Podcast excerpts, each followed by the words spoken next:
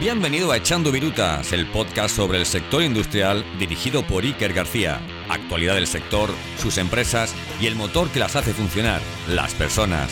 Prepárate porque arrancamos las máquinas, ponemos revoluciones y comenzamos un nuevo episodio de Echando Virutas. No te lo pierdas. Presenta Iker García. Hola, hola, muy buenas a todos y a todas. Comenzamos el segundo episodio de Echando Virutas y lo hacemos viajando. Es que viajamos de crisis en crisis. Primero vino la pandemia con el COVID-19 al frente. Mientras el virus nos azotaba, llegó la crisis del transporte con el Ever Given, en el canal de Suez. Y cuando la mar estaba calmándose, por si fuera poco, llegaron los famosos microchips.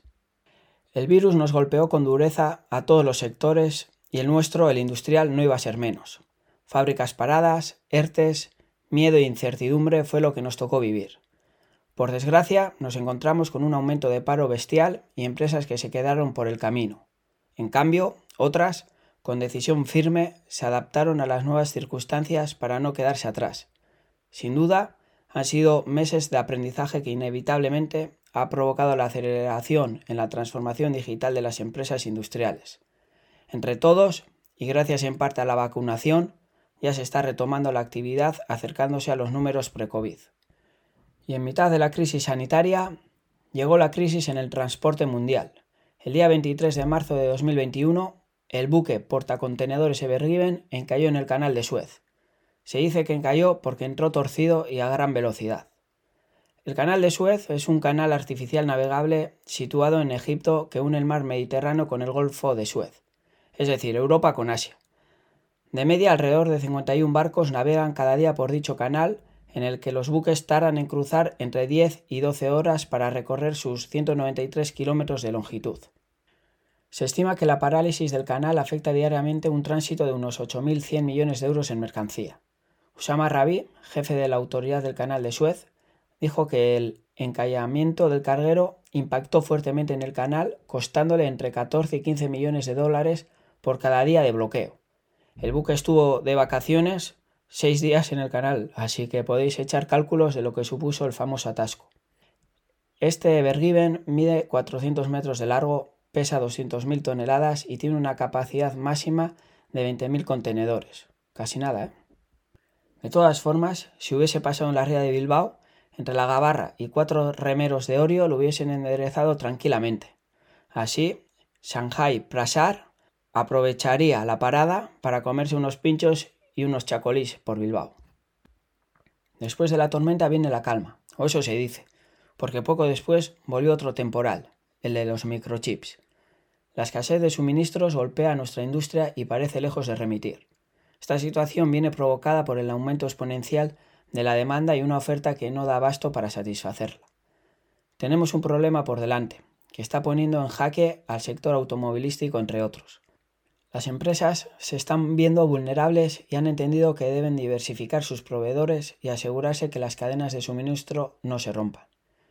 Empresas industriales importantes entre las que se encuentran Stellantis, Gestam, Mercedes, entre otras, han tenido que parar líneas de forma intermitente ante la escasez de semiconductores y microchips.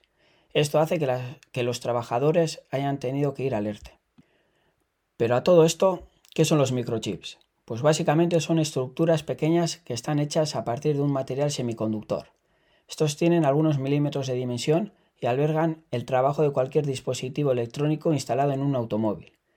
Para que os hagáis una idea, en los coches de última generación se montan una media de 10 microchips. China es el principal productor de microchips, pero en Europa, más concretamente en Eindhoven, se sitúa la empresa ASML, en el que están puestas parte de las esperanzas para suministrar estas diminutas piezas.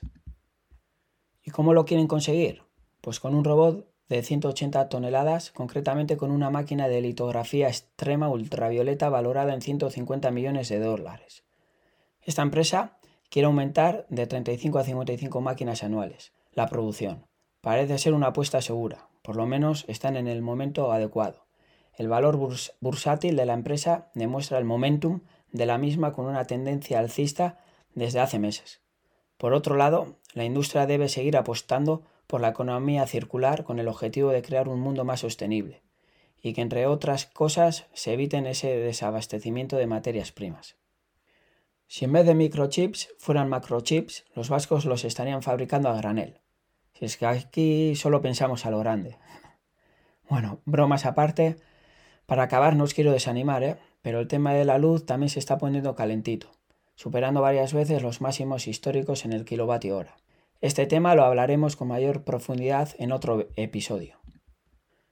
Llegamos al final del segundo combate de Echando Virutas.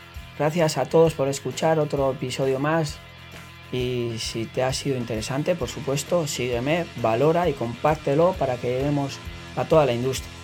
Y si te vienes arriba como yo, escribes una reseña positiva en tu plataforma de podcast habitual. Ya sería la bomba. Hasta el próximo episodio.